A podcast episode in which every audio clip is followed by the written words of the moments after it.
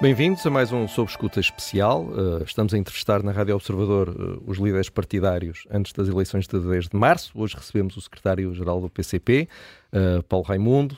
Bom dia, bom dia. Muito obrigado dia. pela oportunidade. a morte de Alexei Navalny tem, tem estado nas primeiras páginas dos jornais, das televisões, tem, tem estado nas rádios em todo o mundo nos últimos dias. o Paulo Raimundo já disse que o PCP está do lado oposto das opções do, do governo russo. Mas quando Navalny foi preso em 2021, o Parlamento Europeu aprovou uma resolução a pedir a sua libertação e o PCP votou contra. Porquê? Olha, ah, bom dia, obrigado por esta oportunidade. Ah, eu penso que a diferença de, dessa altura para hoje que nós temos é a diferença de que a máscara à União Europeia, da hipocrisia do cinismo. Porque se for ler bem o conteúdo da proposta, essa proposta em concreto, eu diria que manda para terceiro plano a situação em concreta de, de Navalny. É para terceiro plano. E, portanto, nós, não, uh, a pretexto da detenção, foi, uh, no fundo, a tentativa de ingerência profunda que nenhum país aceitaria uma coisa daquelas. E essa é a questão. Mas porquê é que pedir a libertação de. Não, não, é isso, que, é isso que eu estou a dizer. Vale a pena ler o conteúdo. E eu faço o desafio a quem quiser que vá ler o conteúdo e perceba se alguém estava em condições de, de votar favoravelmente uma coisa daquelas. Uh, alguém é- estava, é, estava, porque é, votaram. Por, pois, pois, então pronto, cada um tem que assumir as suas responsabilidades. Porque se há coisa que nós não, não fazemos, não fazemos nesse caso em, em caso nenhum, é encontrar pretextos para, ir, para, ir, para cumprir objetivos que não aqueles que estão enunciados. Isso foi isso que aconteceu. Foi isso que aconteceu. Mas... Ora, para nós há uma questão de fundo sobre essa matéria, que é todos os cidadãos têm direitos e devem ser uh, consagrados, inclusive os que estão detidos. E eu penso que não vale a pena desenvolver que se há alguém que sabe bem o que é que significa detenções arbitrárias e, e falta de cumprimento dos direitos, somos nós. Não temos sobre isso, penso que não há nenhuma dúvida sobre isso. E portanto estamos muito muito à vontade com essa situação. Portanto, no caso da Alexei Navalny, houve uma detenção arbitrária? Não, nesse caso em concreto, o que aconteceu, na referência que fez, foi um voto no Parlamento Europeu que tinha esse pretexto, mas que no, no, fundo, no fundo, não era nada disso que queria, queria, queria, queria atingir. Queria atingir outros objetivos e nós não acompanhamos esses outros objetivos. Portanto, o PCP teria pedido a libertação da Alexei Navalny. Não, o PCP, como sabe, tem feito em todos os seus momentos, uh, por isso é que eu estou a dizer que, que o hipocrisia e o cinismo, porque nós estamos a falar e bem deste caso. Nós tivemos a oportunidade de nos pronunciarmos sobre este caso. Uh, mas há outros casos. Olha, o Julia Assange vai ser, vai, ser, vai ser esta semana, esta semana mesmo, uh, vai, ser, vai se ver ou não vai haver a extradição do próprio para os Estados Unidos. E os eurodeputados do PCP este mês pediram uh, a libertação dele. Sim, Sim. Mas não pediram a da Alexei Navalny. Sim, como tantos outros estão presos por, por Mas não pediram a da Alexei Navalny. Por esses, por esses, por esses mundo Certo, fora, certo. Só estou a dizer, os eurodeputados Miguel, do, o que, o do PCP dizer, pediram a libertação, tiveram numa ação este mês para pedir a libertação eu, de Juliana Assange. Sim, com outros, com outros eurodeputados. Mas não pediram, não tiveram nenhuma ação para pedir a libertação da Alexei Navalny. Há pois, uma razão conheço, para isso? Não conheço que tivesse havido alguma ação nesse sentido. Então, e, e, e como, é que, como é que descreveria Alexei Navalny? Uh, para si era um ativista contra um regime autoritário? Ou era alguém com conotações com a extrema-direita e posições xenófobas, como foi descrito num artigo no Avante? Olha, eh, eu, eu, penso que a nossa posição de fundo sobre a matéria não tem nada a ver com a pessoa individualmente considerada A, B ou C. Nossa posição de fundo é sempre a mesma. É todos, todos os cidadãos têm direitos que devem ser consagrados. Sim, sim. mas qual, qual é a sua apreciação primeira política questão, sobre Alexei Navalny? Inclusive os detidos. Eu não tenho uma apreciação política sobre, sobre o Alexei. Não tem? Não tenho uma apreciação política sobre isso. Não tem opinião sobre, sobre um dos principais opositores de um dos países mais importantes do mundo. Não, Mas, oh, oh Miguel, não, uma... consigo, não, não tenho nenhuma opinião sobre sabe, ele. Sabe qual é a única vantagem desta situação toda, infelizmente? É que ela permite-nos de uma vez por todas acabar com um mito e acabar com uma, com uma, com uma, uma falsidade e uma mentira. Que é, o PCP não tem nada a ver com o governo capitalista russo. Nada a ver. Aliás, as suas opções de fundo opõem-se frontalmente às opções de fundo do governo capitalista russo. Mas tem Esta uma é opinião é sobre o governo russo, não tem uma opinião sobre Alexei Navalny? Como é mas, que o vê? Mas, como é que considera-o como? Pronto, nós, de facto, nós, alguém com conotações com a extrema-direita e posições Nós ainda havemos de chegar às, às, eleições legislativas. Mesmo que esta, mesmo não, não passemos das 10, ainda havemos de chegar às eleições legislativas. Já disse, não tenho uma opinião sobre a matéria. Muito bem. Assim, aliás, como tantos outros, como tantos outros. Se me puder apontar assim, qual é a sua opinião sobre o Júlio Assange? Não tenho uma opinião individual sobre. Não tenho. Hum. E, portanto, é, é, é mal comparado, olha, está aí a comparação. Os tarrafalistas e a, a URAP deve ficar... Uh, sentir quem esteve lá, esses do PCP que falava uh, que sofreram o mesmo, quando olham para isto, devem não, sentir uh, alguma solidariedade com Navalny, no mínimo. Uh, eu, eu, penso, eu penso que não vale a pena, penso eu, julgo eu, que por isso mesmo, eu por, penso, por esse eu património, julgo, eu, julgo eu que é inquestionável. isso não há, nós ninguém dá, nos dá lições sobre essa matéria. Infelizmente, a nós, ninguém nos dá lições sobre essa matéria. Uh, vamos avançar. Uh, e até penso que é um bocadinho abusivo essa comparação. Não, o que eu estava a dizer. Porque a nós, sobre essa matéria, ninguém, foi, nos, dá, ninguém, ninguém, nos dá foi, lições. Foi o Paulo Raimundo que falou sobre isso. Sim, claro. E o que eu estou é, a dizer claro. é, é essas pessoas que tiveram detidas uh, na altura, não é? No Tarrafal, etc., também olhar para isso. Os o Tarrafal, foi só no Tarrafal. Certo, vários, e, vários onde, sítios. Onde, fosse, olhando para, Morreram, para alguém claro. que morreu na prisão nestas circunstâncias, só pode, uh, só pode sentir Olha, alguma solidariedade. Mas escute lá uma coisa: quando nós pedimos, quando nós exigimos todo o esclarecimento sobre as circunstâncias em que morreu que nós queremos que, de facto, havendo responsabilidades que sejam assumidas e que sejam. Estamos a fazer o quê? Estamos a pedir esclarecimentos sobre a matéria. Pronto, estão, estão em solidários o com essa situação. É uma evidência, Vamos- porque se nós não tivéssemos solidários com essa situação, não tínhamos dito nada sobre a matéria. Pronto, vamos, vamos eu avançar penso que é abusivo essa comparação, eh, e volto a dizer, a nós ninguém nos dá lições sobre essa matéria. Mas qual a comparação? Uh, Agora não, não entendi. Não, é que chamou, chamou aqui uma, uma comparação sobre aqueles que morreram no Tarrafal. Não fui eu, foi o Aqueles- Paulo Raimundo aqueles- que disse que ao aqueles- PCP uh, tinha ninguém. nos dá lições sobre Exatamente. matéria. Pronto, então só Pronto. queria sublinhar isso. Mas foi o Paulo Raimundo, não fui eu. Só também Só queria, sublinhar, essa parte.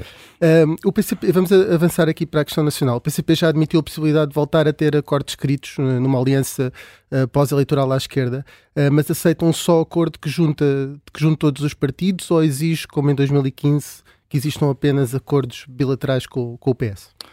Não, olha, nós, eh, há uma coisa que nós está clara, para nós não faz, não, não interessa a forma, interessa o conteúdo. E até dispensamos qualquer coisa que seja escrita. Para nós isso não é a questão fundamental. Aliás, em 2015 nunca foi uma questão, só foi uma questão porque houve uma obsessão do então Presidente da República que obrigou a que houvesse acordos escritos, porque para nós não era uma questão fundamental. Mas se agora houver novamente essa exigência, uh, tem alguma coisa de princípio contra um Não. acordo, aquilo que Rui Tavares chama multilateral, Não que é aquilo acredito. nos partidos todos? Não acredito que haja, que haja exigências desse tipo, nesta, nestas circunstâncias. Mas tem essa convicção porque falou com o Marcelo Rebelo de Sousa, por não, exemplo? porque temos uma experiência acumulada de oito anos eh, diferentes, eh, quatro, mais dois, mais dois, e portanto acho que as circunstâncias permitem, permitem chegar à conclusão de que, da mesma forma que nós dizemos, que é eh, nós estaremos sempre ao, ao lado de- das soluções que respondam aos problemas das pessoas.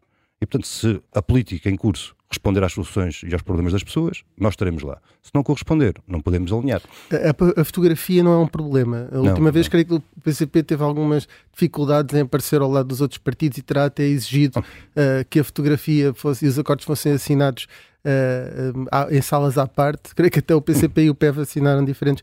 Um, não há um problema aparecer ao lado de, de Mariana É, Mortágua. é como lhe digo, para nós a questão não é a forma. A questão, a questão não é a forma, a questão é o conteúdo. E até penso que se tem perdido demasiado tempo a falar sobre essas circunstâncias do que vai acontecer eh, no dia 11 de março. Nós temos que tratar o que é que vai acontecer até lá. A clarificação dos objetivos, dos programas e depois o resultado final. O que nós vamos eleger no dia 10, eh, pronto, já sabemos que há uma certa tendência a dizer que há uns para primeiro-ministro e há outros para, para outra coisa. Mas o que nós vamos eleger no dia 10 não é nenhum primeiro-ministro, nenhum ministro das Finanças, nenhum secretário de Estado da Saúde. Vamos eleger 230 deputados. E é dessa correlação de forças, tal e qual como aconteceu em 2015, em 2019, em 2022, é daí é que sairão as condições para esta ou para aquela solução governativa e política. Não há outra. Porque pode-se eleger os primeiros-ministros todos. Se depois não tiverem consequências do ponto de vista da maioria parlamentar, qual é, qual é a vantagem? Qual é a circunstância? A vantagem disso? Nenhuma. Uh, Acha que uma associação tão formal ao PS como a que existiu com os acordos escritos em 2015 traumatizou de alguma forma as bases, os militantes do partido? Uh, no Facebook, na altura, houve militantes do PCP que criticaram a geringonça de uma forma uh, violenta. Essas críticas já desapareceram. Do Facebook, não, certamente. Uh, mas existem internamente ainda Não, pessoas. Vamos lá, ver. vamos lá ver. Acho que há uma. Agora havia sei, fra- havia Agora, sem como traidores do- ao marxismo ou pequeno-burgueses. tudo. Ouviu isso lá dentro? Eu acho que, vamos lá ver, eh, acho que há uma circunstância que é preciso termos sempre presente.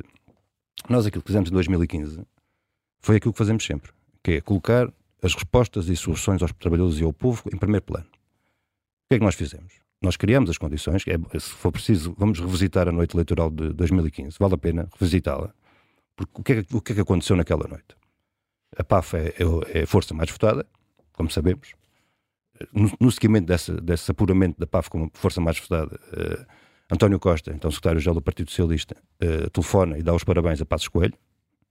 Na sede do Bloco de Esquerda festejava-se o bom resultado eleitoral do Bloco de Esquerda, ajeitavam-se as bandeiras, e quando aquilo parecia que estava tudo encaminhado, para ser um bocado igual como sempre, eh, meu camarada Jónimo Souza eh, olhou para os resultados, olhou para os, para os deputados eleitos, lá está, lá está, a importância do que nós vamos eleger, são 230 deputados, olhou e disse, com esta configuração no Parlamento, o PS só não é governo se não quiser. E voltou o barco, ao contrário.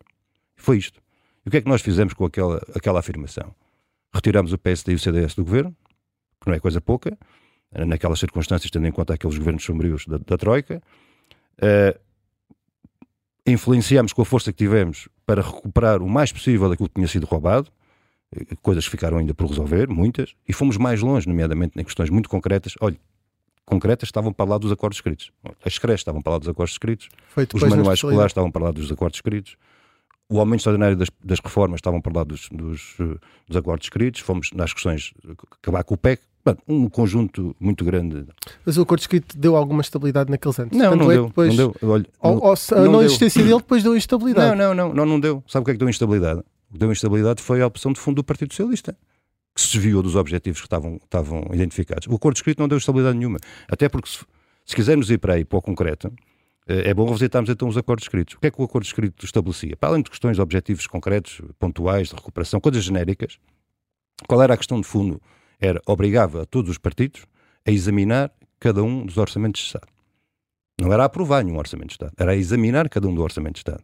É, vai-se ver, vai-se ler os acordos escritos para perceber o que é que isso significa. Ora, a estabilidade não ocorreu nem do que estava escrito, nem do que foi assinado. Mas, mas a estabilidade ocorreu em função das políticas que eram feitas. Aliás, eu tive a oportunidade de dizer, eu penso que até aqui no Observador, na última vez que cá estive, se não, se não foi aqui, peço desculpa, mas podia, podia ter dito problema. aqui, foi, perguntaram-me, acha que a maioria absoluta é para quatro anos, esta maioria absoluta do Partido Socialista? E eu afirmei duas coisas naquela altura. Uma coisa, que é, a maioria absoluta não depende da, da sua maioria. Depende das opções políticas que o governo tome. E a estabilidade, a estabilidade ou a instabilidade decorrem das opções políticas. E, olha, bem dito, bem certo. Eu não, como devem calcular, eu não tinha nenhuma bola de cristal que uh, pudesse. Não foi bem pelas opções políticas que não, o mas governo foi, Não, mas foi também, não, mas foi também. Ajudou a desgastar as várias saídas do governo. Vamos claro, só avançar para o Raimundo. A situação em que o governo chegou, claro, tendo em conta as questões judiciais que conhecemos, uh, uh, se tivesse um respaldo do ponto de vista social, as opções, se calhar, as alternativas não, não tinham sido aquelas que o Primeiro-Ministro decidiu na altura, que foi demitir-se se não houvesse esse desgaste. Acredita que, que, que, a Jeringonça foi culpada pelo, pelos maus resultados eleitorais do PCP que se seguiram ou há outra explicação para, para eles? Eu acho que há várias explicações para isso. É? Aliás, nós quando realizamos a nossa Conferência Nacional uh, fizemos-lo por alguma razão. É porque identificávamos que havia aspectos até do nosso funcionamento, do nosso andamento, do nosso trabalho que não estavam bem. Identificámos 20 questões para resolver. Ora, quem identifica 20 questões para resolver é porque acha que há pelo menos 20 que não estão bem. Certamente... Resolveram todas? Ou? Não, não, estamos, estamos, a procurar, é que estamos a procurar resolver. Estamos a procurar resolvê-las as 20. É, claro, há umas mais simples, outras menos, outras mais exigentes, naturalmente. Eh, já agora consegue dar algum exemplo de alguma que já tenham corrigido?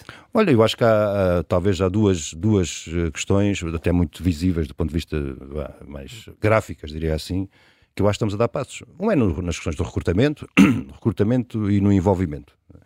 Essa é uma delas. Mas a outra, talvez até mais importante que esta, é nossa, hum, um objeto, uma questão que identificamos, que é que nós precisamos de ir mais para baixo. Deixam lá passar a expressão, mais ligados aos concretos, mais ligados ao, aos problemas das pessoas, ligando-nos, envolvendo-nos, mobilizando as pessoas, assumir o seu papel de organizador, como um papel que nós achamos que temos, do Partido Comunista Português, de organizador do, do, da ação, do protesto, da reivindicação. E estamos a fazer isso em várias, eh, nas áreas, podemos dizer assim, deixam lá passar a expressão, mais tradicionais da nossa ação, uh, das empresas, locais de trabalho, mas também outras frentes de trabalho para os quais uh, estamos a dar passos importantes. Deixa-me só perguntar, porque há bocadinho eu sei que uh, começou a fazer a história da noite de 2015, mas acabou por não nos explicar como é que o PCP neste momento vê a geringonça? Ou seja, olha para as bases do partido, elas têm uma boa memória disso, nem tanto. O PS e o Bloco, por exemplo, costumam muito dizer que acham que as bases gostaram de. Então, e que o eleitorado gostou da solução. Não percebi se gostaram. Essa, essa a solução a que se começou a chamar geringonça, que sabem que nós não acompanhamos. A, a nova fase da vida nacional. É porque é uma, porque é uma diferença. É o termo que o PCP costuma usar. Porque há uma diferença, sabe? É porque a ideia, a geringonça leva uma ideia de uma coisa que não existiu. Uh, não existiu nenhum acordo parlamentar, não existiu, não existiu nenhum governo de esquerda, nem existiu nenhuma, nenhuma política de esquerda. O que existiu, o que existiu foi. Não, é possível haver alguma política de esquerda ser o PCP? Ou algum governo de esquerda ser o PCP? Nós achamos que não. O que existiu foi um governo minoritário do Partido Socialista, forçado pela correlação de forças que existia na Assembleia da República, que foi obrigado por essa correlação de forças e pela força social que decorre das eleições a fazer coisas por opção própria. Mas os comunistas por opção apreciaram ou não os resultados claro, desse... Então, claro, então, vamos lá ver. Então, quando nós dizemos Nós tivemos um papel determinante para afastar o PSD e o CDS do governo. Nós tivemos um papel determinante para recuperar parte daquilo Sim, que tinha como sido disse agora roubado. que não foi, afinal não foi uma política de esquerda. Parte daquilo que tinha sido roubado. Conseguimos avançar ainda mais. Então, então nós só temos de estar satisfeitos com essa solução, com essas, porque isso lá está. E, e houve ali um, um elemento que não é, não é pequeno. E também demos um contributo determinante para isso. Foi um fator de esperança que se abriu para o povo. Ora, nós já tínhamos a consciência plena de que o Partido Socialista, eh, as suas opções, mais cedo ou mais tarde, vinham ao de cima. Mais cedo ou mais tarde aproveitariam qualquer oportunidade para, uh, deixa-me lá passar a expressão, saltar fora daquele, daquele, daquele, daqueles compromissos. E foi o que aconteceu. E não foi mais cedo porquê? Não foi mais cedo porque uh, nós atravessámos uma situação de, de, epidemia com a qual ninguém estava a contar, né? pandemia no mundo inteiro, e portanto é compreensível uh, uma certa. pronto, tivemos que enfrentar coisas que nunca tínhamos enfrentado, pelo menos que da minha parte nunca tinha enfrentado. E isso alterou um bocadinho o calendário, podemos dizer assim, porque era uma questão de tempo até o PS, olha, até o PS fazer aquilo que fez em 2021. Chantagem, pressão, com um orçamento de Estado que não, que não podia ser acompanhado por nós, porque ele não respondia a questões essenciais, olha, as questões da saúde, as questões da, olha, questões da habitação, já na altura colocámos, as questões dos salários, eventualmente vamos falar sobre isso, não Uhum, sei. sim. Uh, uh, e portanto nós não pudemos acompanhar, foi a pressão, foi a chantagem, com o contributo do Presidente da República e fomos para eleições antecipadas. Agora, E a propósito de tudo e um, uma- tudo e um par de botas, lá se arranjou os argumentos todos para levar o PS à maioria absoluta, onde ficou claro quais são as opções de fundo do Partido Socialista. agora voltando Aliás, só que retirou as bandeiras todas ao PSD, o que dificultou muito a oposição por parte do PSD. voltando a este ano, admite no limite que o PCP pudesse ser uma presença no próximo governo liderado pelo PS. Não, é como lhe digo, nós, eh, não há nenhum governo de esquerda, nenhuma política de esquerda sobre o PCP, muito menos contra o PCP. E portanto, para haver. A questão é se admite Não, agora a questão, a questão é outra. estar ao lado do PS A num questão- governo. A questão é outra. A questão é um, um governo e um. eh, para quê? Para fazer o quê? É para continuar esta- estas opções dos últimos dois anos do Partido Socialista? Não. Para isso, não, obrigado. O PS há de arranjar parceiros para fazer isso, não há de ser o PCP de certeza. Certo, mas ou seja, na- durante a época de, de geringonça da nova fase da vida nacional, não eram iguais as opções que às da maioria absoluta e mesmo assim o PCP não estava no governo, não é? Portanto, por facto. isso é que lhe estou a perguntar se seria preferível estar num governo, se influenciaria mais, não sei. Não, não, não. O, nós eh, não afastamos nenhuma possibilidade.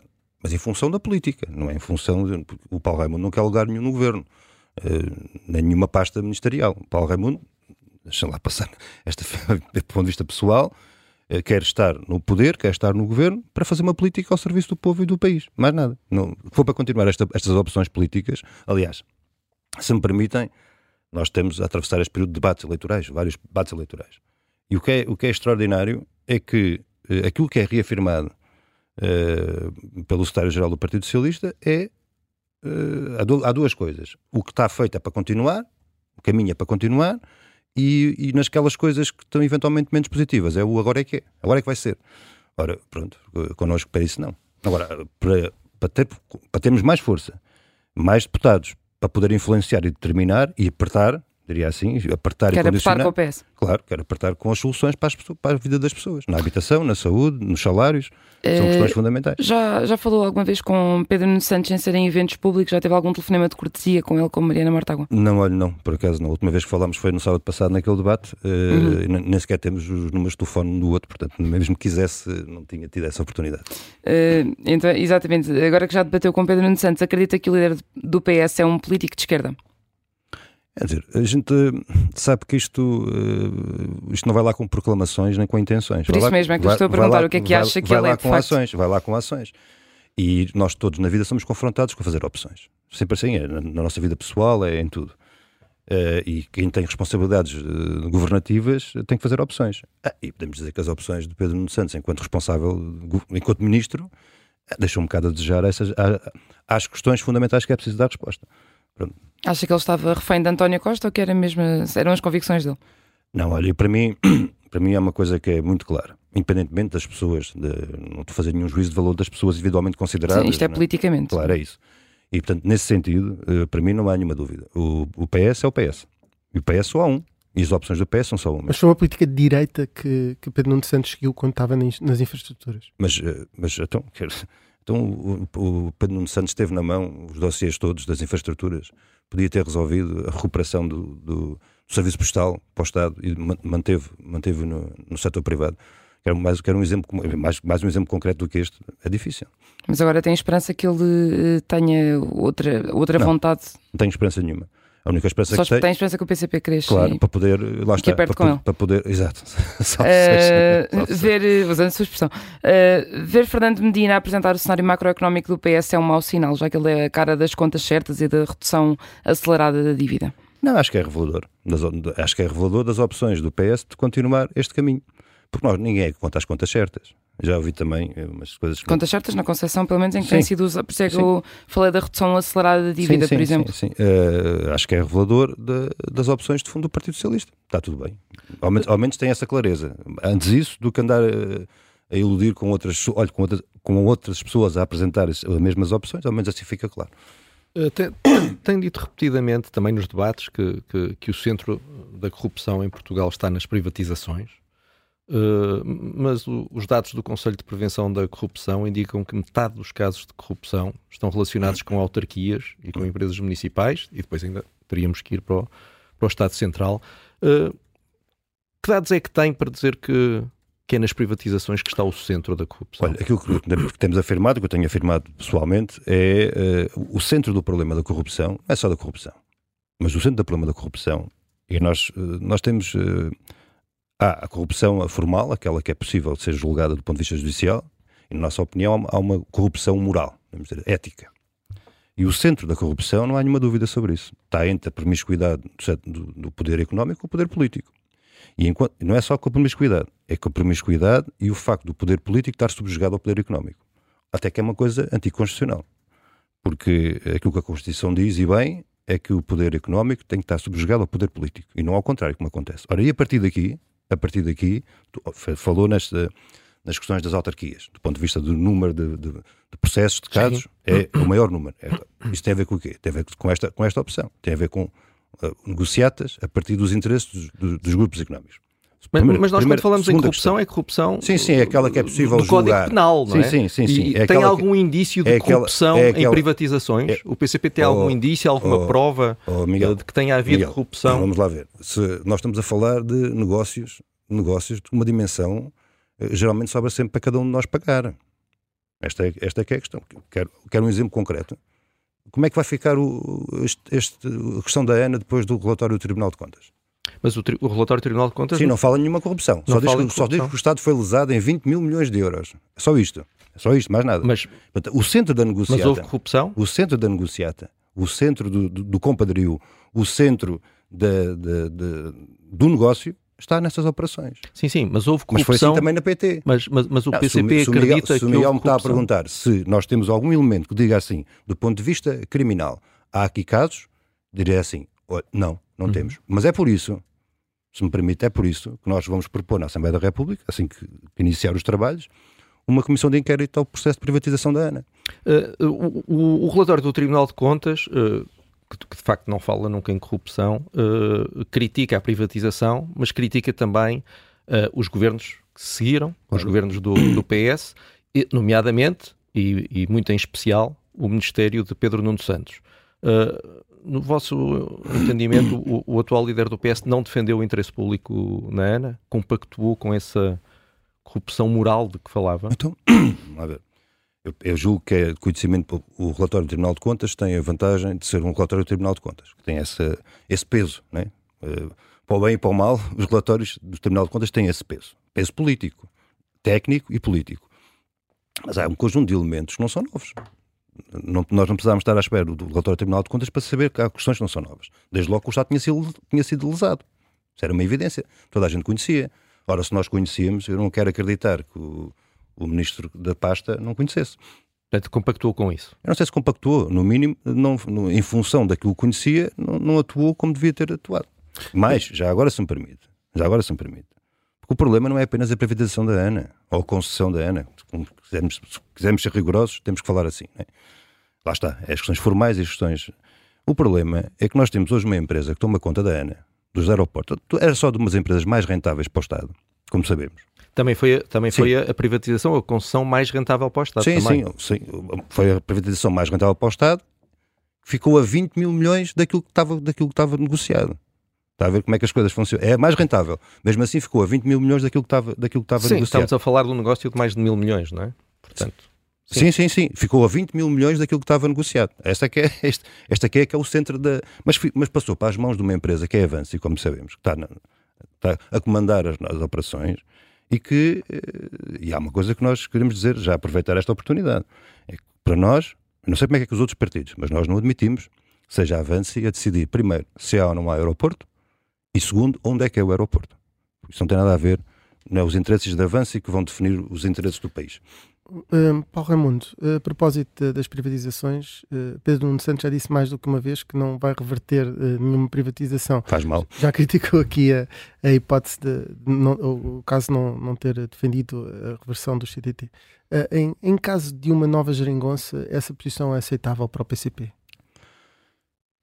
Eu, eu não- A nova ou uma nova segunda tô- fase? não, não, eu já não, eu já não, volto, já não volto à questão da geringonça, que é para não estarmos a perder mais tempo. já, já, já, já perceberam a nossa opinião, eu também Fica percebo. Eu também, percebo, eu também percebo que é uma questão de simplificação. Sim. eu, não- como se não tivesse dito nada sobre isso, ainda voltava, mas assim já está. Eu acho que, vamos lá ver. Eu volto a dizer, aquilo que vai determinar, aquilo que vai determinar o- os acontecimentos a partir de 11 de março é a força, na nossa leitura, é claro, a força, o número de, votos e o número de deputados do, do PCP e da CDU. Isto é que vai determinar. Não são as opções do Partido Socialista, nem são os votos no Partido Socialista. Porquê? Porque isso está claro o que é que se quer. Ou seja, aquilo que faz, pode fazer mudar eh, o balanço e o rumo é os votos do PCP e os deputados do PCP e da CDU. Isto para dizer o quê? Para não, não, não quero fugir à pergunta. Isto para dizer o quê? Não vale a pena. eh, Nós estamos a, a comentar muita coisa sobre o programa eleitoral do PS ou o que for, porque isso valerá em função da correlação de forças Raimundo, houver. o PCP tenha dois deputados ou cinco, não vai deixar de defender sempre as mesmas coisas. É um facto. E esses dois podem ser fundamentais para uma maioria. Ou 8, Portanto, ou 10, ou ou 12. 8 ou 10. Ou da clandestinidade até. Parece Sim, que sim, isso para o sim, PCP nunca foi um problema. A clandestinidade foi, foi. Foi- não, não, foi não. Não foi um problema 48 defender. anos muito defender, longos, muito defender difíceis, muito difíceis. nunca foi um problema defender aquilo, eh, aquilo que eram as suas posições, independentemente Sim, da sim, representação é um política que tinha. É isso que eu estou a dizer. Eh, mas, precisamente sobre isso, a questão é: se nesse eh, acordo possível, e, esse- e- e- pensando que o PCP tem um bom resultado, como o Paulo Raimundo tem essa expectativa, é ou não um ponto fundamental fazer a exigência de, de algumas reversões. eh, de privatizações, ou melhor, eh, de avançar para nacionalizações de algumas empresas e já agora quais? Olha, nós aquilo que colocamos é uma questão fundamental que é a seguinte, menos no nosso entender, naturalmente, que é o Estado precisa ter instrumentos na mão para poder determinar o caminho, até o caminho de desenvolvimento e o caminho de economia. E isso é feito com instrumentos, não, não são apenas, lá está, teóricos, né? não são apenas, são instrumentos, são eh, eh, setores e empresas estratégicas. E, o controle, e nós o que colocamos é o controle público. Ora, o controle público é feito de várias maneiras. É feito, olha, ou por nacionalizações, por um lado, ou por outro, por outras, outras, outras soluções que não, que não, que não implicam eh, o Estado, a empresa estar na mão apenas do Estado. Há várias soluções desse tipo. Aliás, nós tivemos controle públicos diferentes, de soluções diferentes. Mas há, há coisas concretas, há coisas concretas que vale a pena olhar para elas. Vou- dois exemplos concretos. Nós vamos ter nos próximos eh, sete ou oito anos, se- se- talvez cinco ou seis anos, um calendário de, eh, onde vão terminar as concessões das parcerias público-privadas nas rodoviárias. Qual é a opção? O que é que se vai fazer perante isso? Vai-se renovar essas PPPs rodoviárias ou vai-se acabar com elas e, e colocar nas mãos do Estado esses eh, mil milhões de euros que todos, todos os anos saem em rendas, saem em rendas para, olha, mil milhões de euros, tal e qual como o Miguel há pouco frisava, do valor da ANA. É, é isto. Foi um excelente negócio para o Estado, o valor da ANA, como frisou há pouco, mas é exatamente o mesmo valor que sai dos bolsos de cada um de nós, todos os anos, para as parcerias público-privadas nas rodoviárias. Qual é a opção do Partido Socialista? É reverter ou vai ser voltar a renovar a concessão? Tivemos agora há pouco tempo uma- o fim, o fim eh, pro- aproxima-se o fim da concessão da Fertagos aqui na, na travessia do, comboio aqui na ponte 25 de Abril, na ligação Setúbal-Lisboa. Qual é a opção do Partido Socialista? É reverter essa concessão ou é renovar essa concessão? E é aqui que se define os caminhos. É aqui que se define os caminhos. Fal- Falando daqui de outro caso, Pedro Santos defende uma privatização parcial da TAP. O PCP ficaria confortável com, com isso? Não, nós queremos que a empresa seja uma empresa pública, continuar a ser pública, 100% pública, e portanto não ficamos confortáveis com isso. Apesar de tudo, Pedro Santos já tem uma opção algo diferente da que tem o atual governo.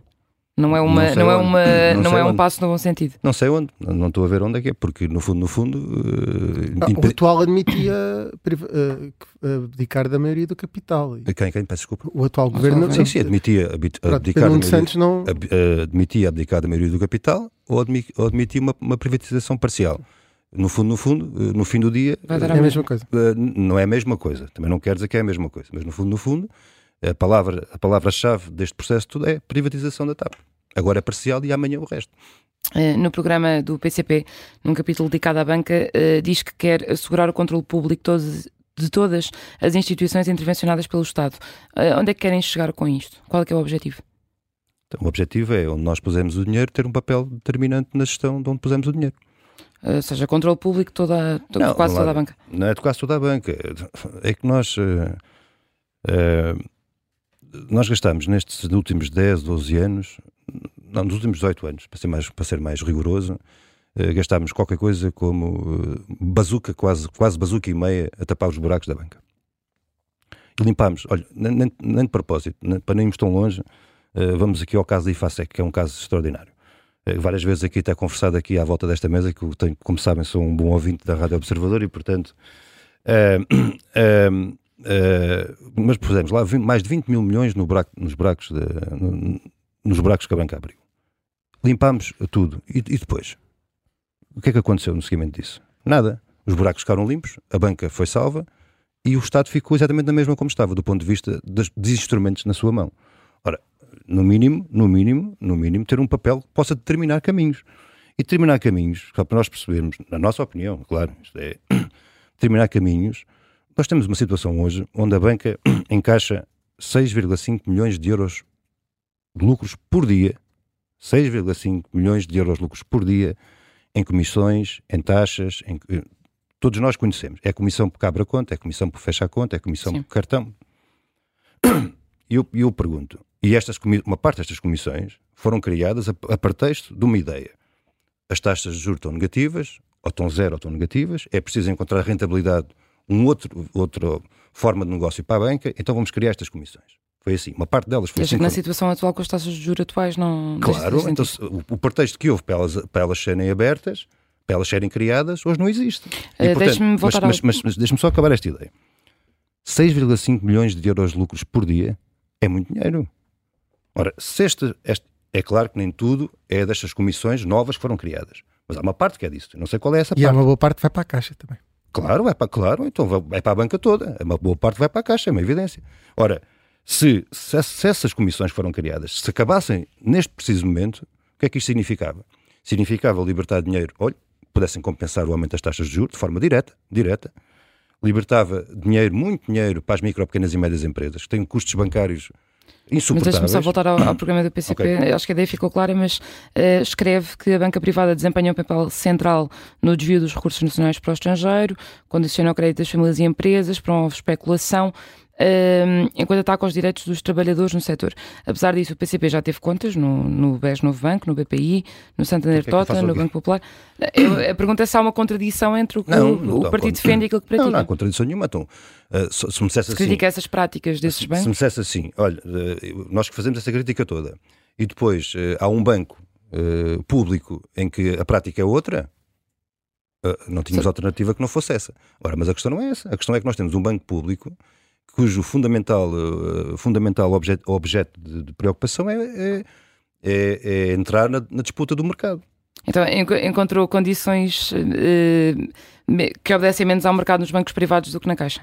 É isso que, é isso que eu estou a dizer. Nós, na, na prática, na prática, temos uma- um banco público que está na, na mesma lógica de mercado com, com a banca privada. E, portanto, perante essas o- o- possibilidades, é, é, olha, tanto pomos o dinheiro, como disse, temos contas no BPI, como temos no Novo Banco, passa aqui publicidade, como temos na Caixa Geral de Depósitos. E o Paulo Raimundo também no já teve alguma conta no Tenho- banco privado? Sim, já tive uma conta no Banco Porque Privado. também encontrou melhores condições do que na Caixa. Eh, porque eu tenho melhores condições do que na Caixa, sim. Tá, Aliás, tenho duas contas. Uma, uma num, não vale a pena dizer o banco, e outra na Caixa. Sim. Nem quer dizer o banco. Não, pode dizer, pode dizer, não tem problema Mas, nenhum. o, mas É no portanto, Novo Banco, tenho nenhum problema com isso. a, a Caixa e os bancos Uma- privados, uma, neste uma conta sempre momento, negativa. funcionam da mesma maneira. É a sua opinião, não é? Dizer, no- eu, acho que é, eh, para, quem, para quem considera que o mercado é tudo, eh, acha, eu acho que deve achar que está bem. A Caixa ter um papel exatamente igual aos outros bancos. Não, estou a perguntar se, para na sua acha, opinião, está a ter um, ter para um quem papel acha, exatamente Para quem igual. acha que a banca, eh, em particular a banca pública, tem um papel de instrumento para alavancar a economia, para alavancar o desenvolvimento, que, é o, que é o meu caso, eu acho que a Caixa Geral pode estar muito aquém daquilo que precisava de fazer.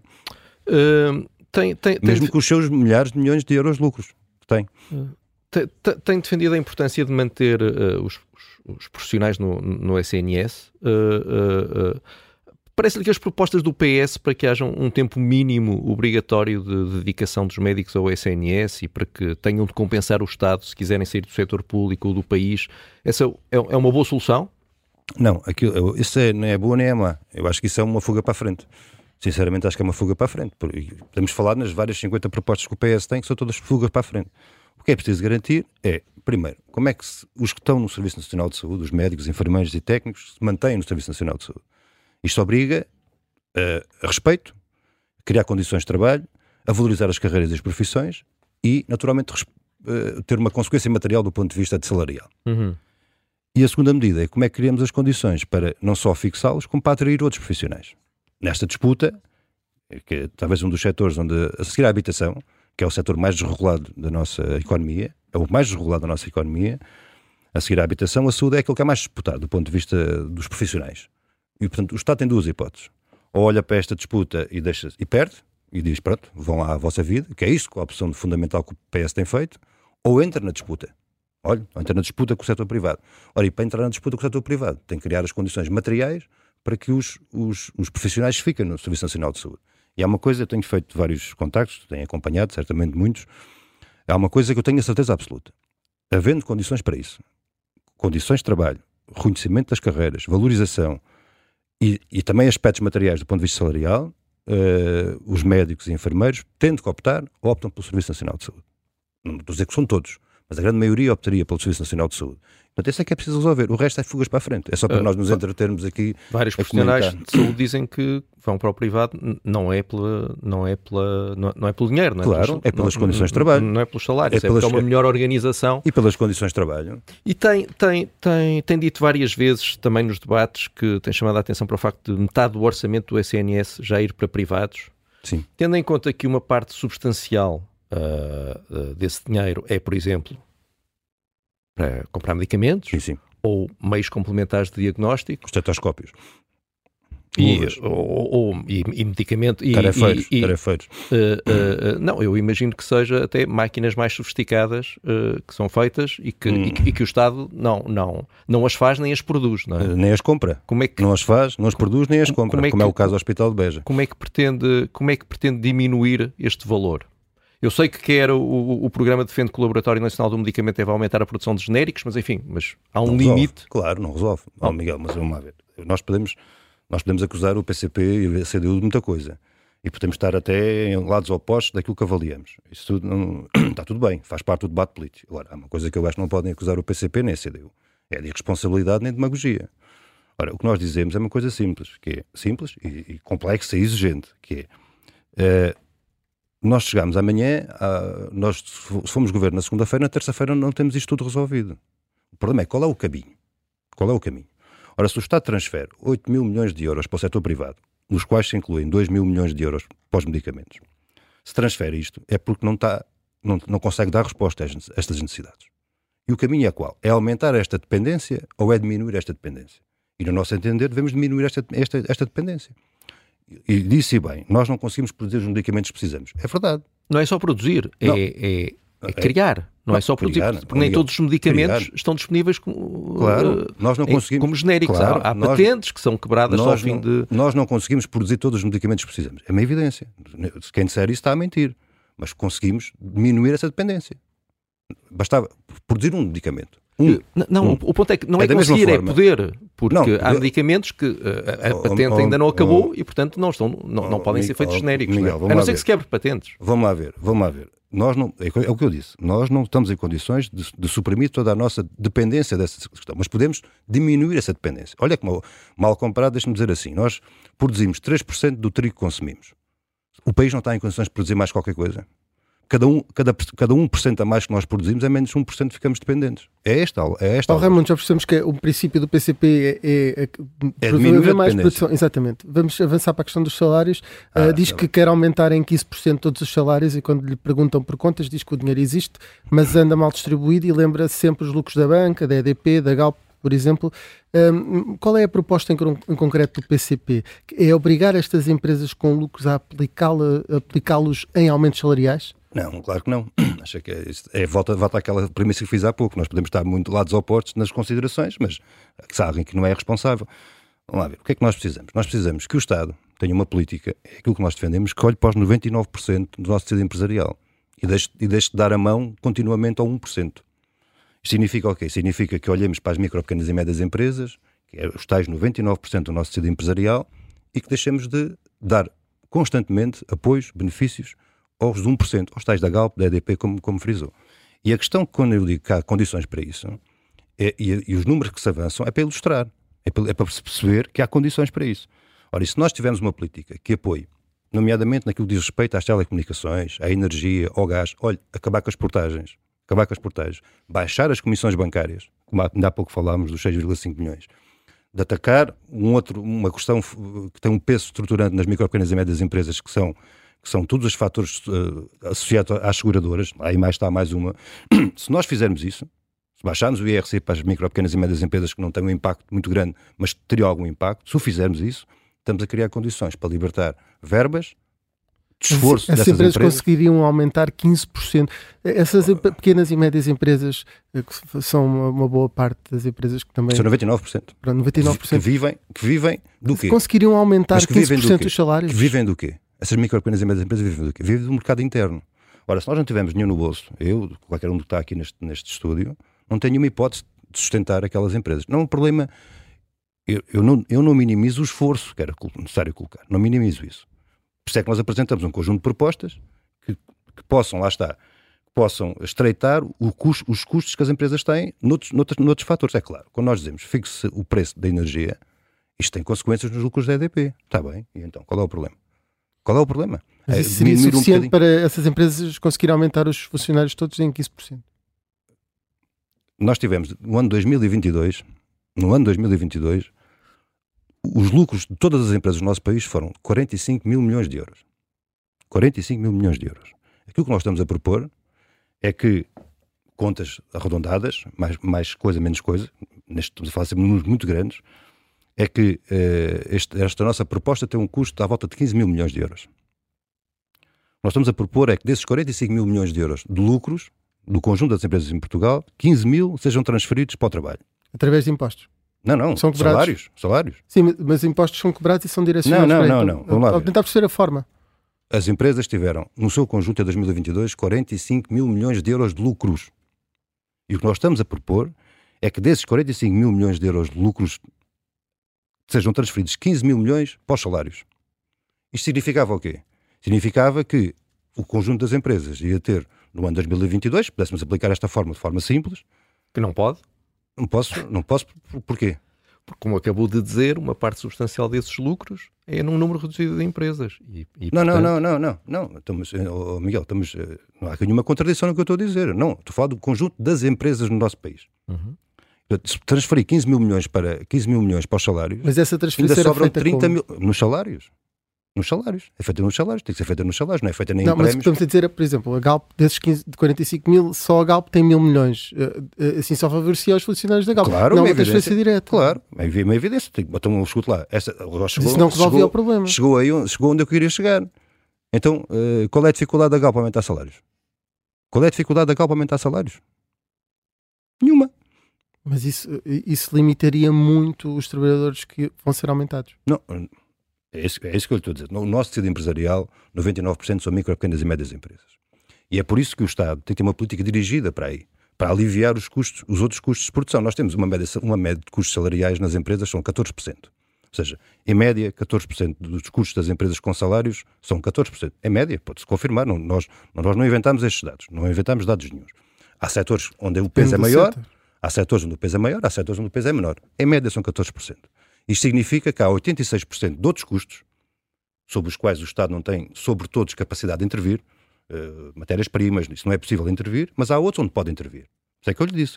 Fixe os preços da energia, fixe os preços dos, dos combustíveis, acabe-se com as portagens, ataque-se as comissões bancárias, aperte-se as, os custos com as, com as seguradoras. E se o fizermos, se o fizermos, vai-se libertar valor para fazer o investimento que as micro, pequenas e médias empresas precisam, que é aumentar os salários. Porquê?